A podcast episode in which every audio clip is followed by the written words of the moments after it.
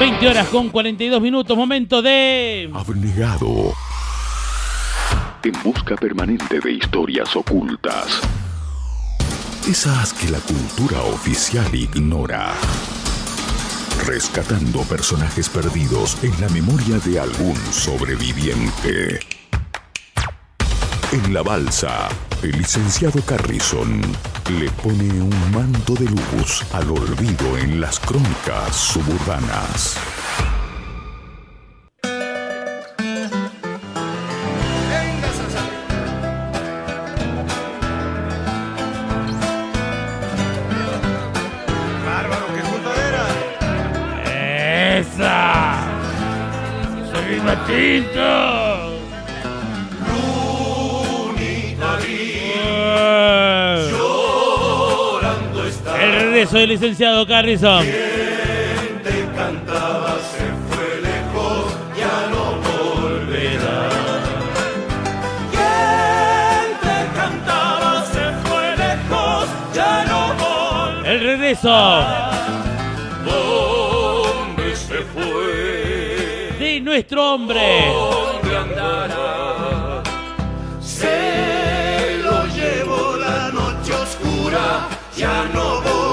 Que no lo habrás llevado a la noche oscura tantas veces.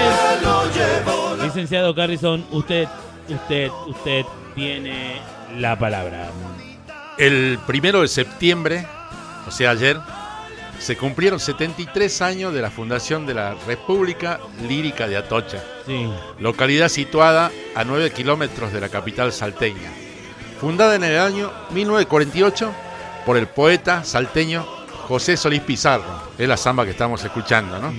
Quien alternó las tareas rurales con las letras, dueño del paseo El Refugio de la República Lírica de Atocha, donde junto a sus compañeros, músicos y poeta, disfrutaba de la vida por medio de versos y copla.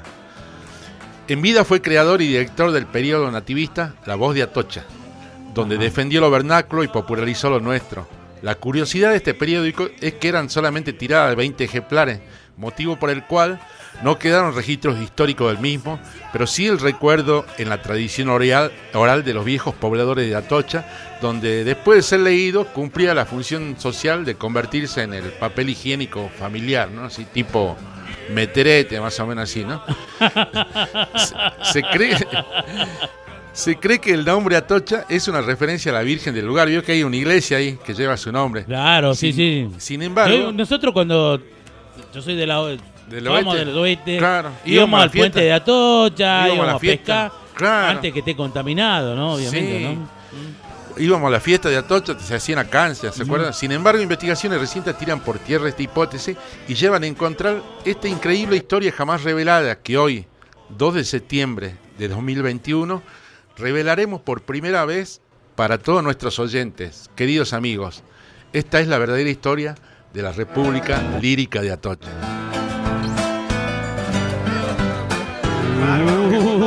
Uy, uy, que no nos echen, que no nos echen. En su incesante búsqueda. En su incesante búsqueda del amor por la poética y el folclore, José Solís Pizarro se encuentra casi por casualidad con la literatura erótica de la época. Literatura que en ese momento histórico de golpes militares, censura, solo era conocida en los círculos literarios más oscuros y secretos. Difícil y pantanoso terreno en el que el poeta se movía. No solo hablar de literatura erótica, sino tratar de diferenciar entre el erotismo y la obscenidad.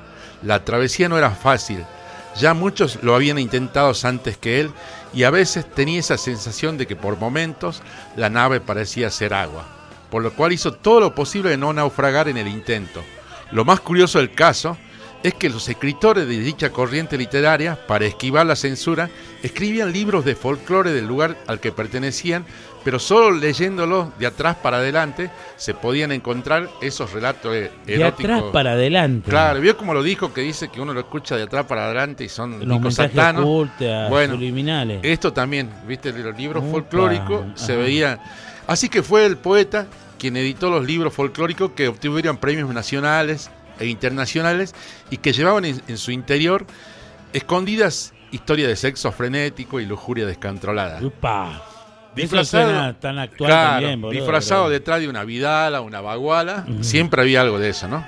Fíjese, Tony, en 1940 se realiza, impulsado por el poeta en la localidad de Atocha, el primer encuentro internacional de escritores eróticos.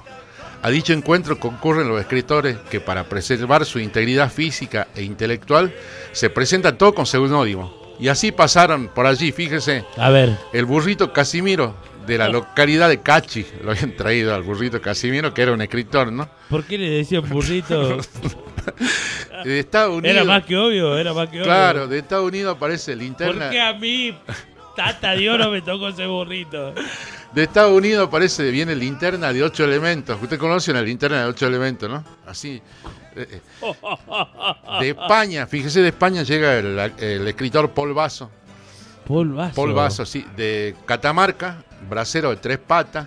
Y después se presenta el escritor brasilero Morcillón, el paraguayo Pinchila. Vinicio, no pintaba por ahí, ¿no? Eh, Vinicio. No, de Bolivia. Vinicio. Viene uno de Bolivia, fíjese. Epa, epa, el- el epa. Portafierro. Una Aymara, una Aymara, el una Aymara. Portafierro le decía, no sé por qué. Uy, loco. De Perú se vino un peruano también, la Anaconda. Y después de acá de Güemes,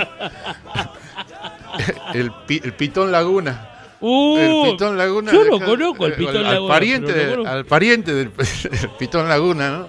Ese cabeza de pitón lo conozco, Sí. boludo. Sí. El, el Pitón Laguna.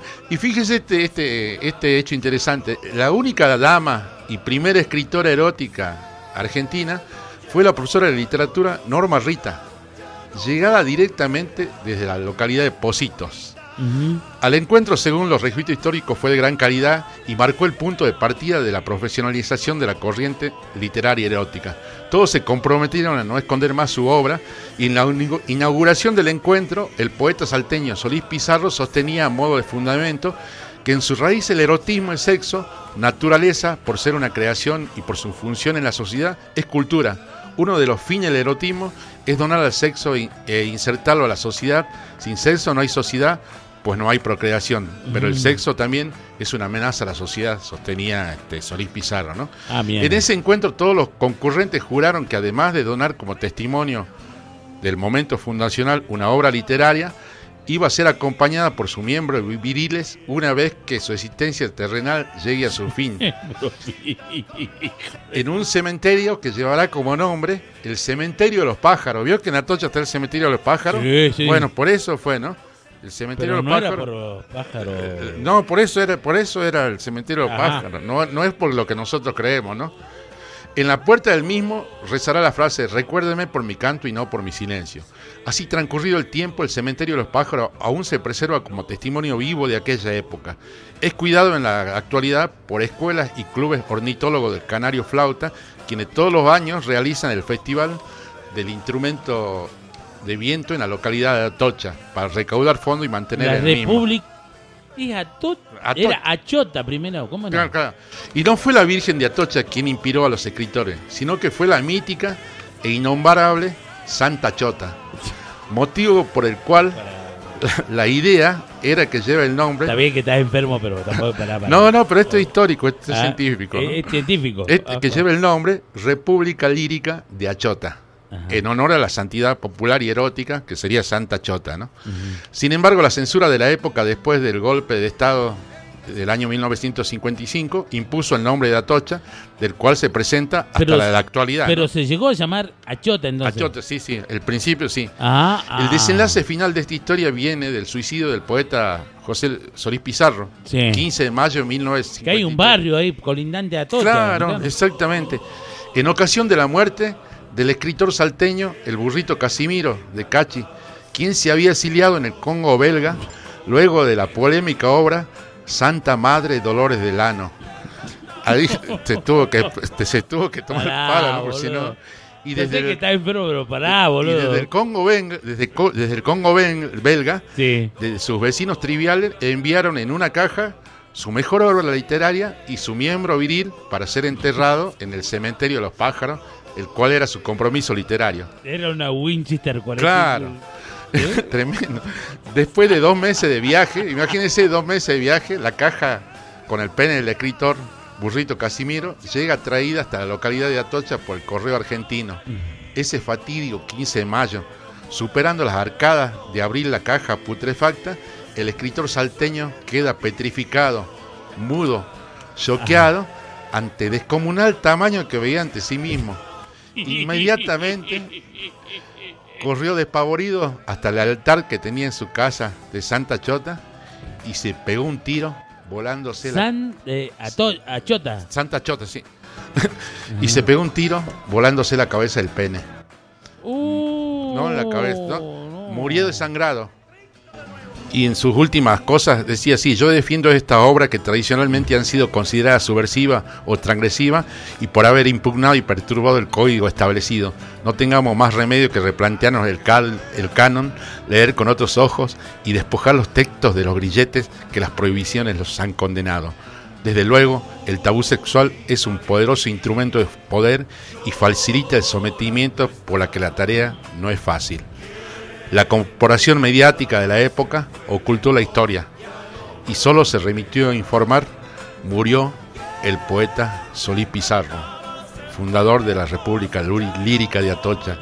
Nosotros, en, oca- en ocasión de la festividad de Atocha, optamos por homenajear a los escritores y a todos aquellos que incentivaron de alguna u otra forma nuestra libido. Si funciona o no, esa es otra historia. Pero por ahora nos remitimos a lo que pasó hace un tiempo cuando no era Achota, Atocha, sino cuando era la República Lírica de Achota. Y motivo por el Y cual hay, hay gente caliente en, en Atocha, ¿no? Gente Sí. caliente, ¿no? una banda... Estoy hablando de, de que es un lugar para... ¿Quién no tuvo un amor en Atocha? Una Claro, una, Atocha. una banda de con estos íntimos amigos. Totalmente. Eh, eh, también se habían enterado de estas cuestiones que han Sí, pasado. sí, sí, me han facilitado de alguna forma. Yo tuve una novia en Atocha hace algunos- mucho, mucho claro, tiempo. Pero Eh, hace 20 años. Nos ha dejado como legado este tema con el cual nosotros ya casi nos estamos despidiendo, ¿no? Con la morocha de Atocha. Un hermoso tema que Oh, hace- que te trae muchos recuerdos. Licenciado, ¿se ha sentido cómodo en el regreso? Sí, sí, por supuesto. ¿Mm? ¿Es Por de la balsa, licenciado? Por supuesto, sí. ¿Eh? El otro jueves ya estamos con ¿O, otra o historia. quiere volver a pelear el ascenso? No, no, no. ¿Eh? El otro jueves estamos con otra historia. Mis amigos, 20 horas 55 minutos. Ahí está, La morocha de Atocha. la morocha de Atocha. Los anguila macabra porque se la llevó. Se la llevó, eran, eran turra, eran Sí. turra, eran turra. Vinicius da Silva, el licenciado Carrison y quien te habla, Tony López. Te dicen que será hasta el próximo martes, 19 Se la horas. Gracias por todo. Ya viene antes que nada. Gracias.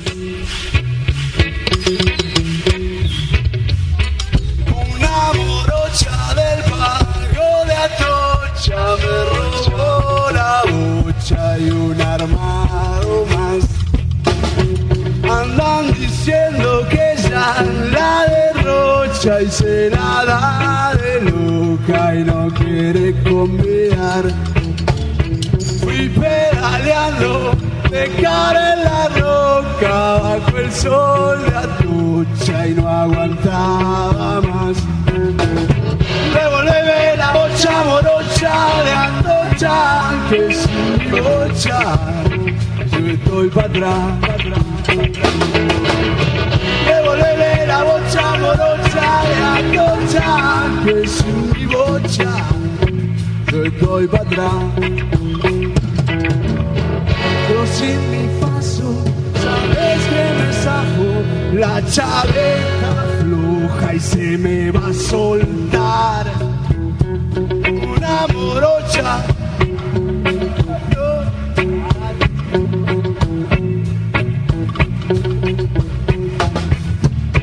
Andan diciendo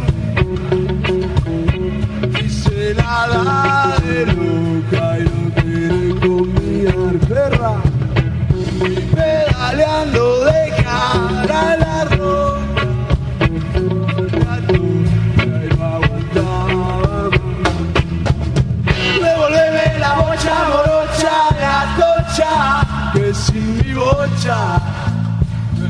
atrás.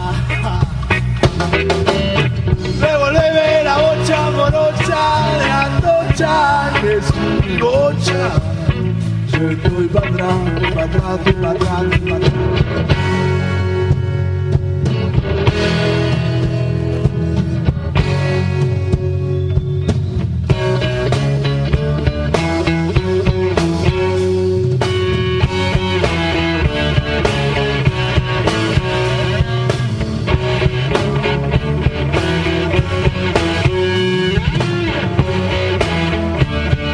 Ya está. Me los entre los dedos y no puede correr más.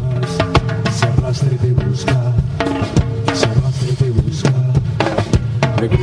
Me los entre los dedos y no puede correr más. Se arrastra y te busca,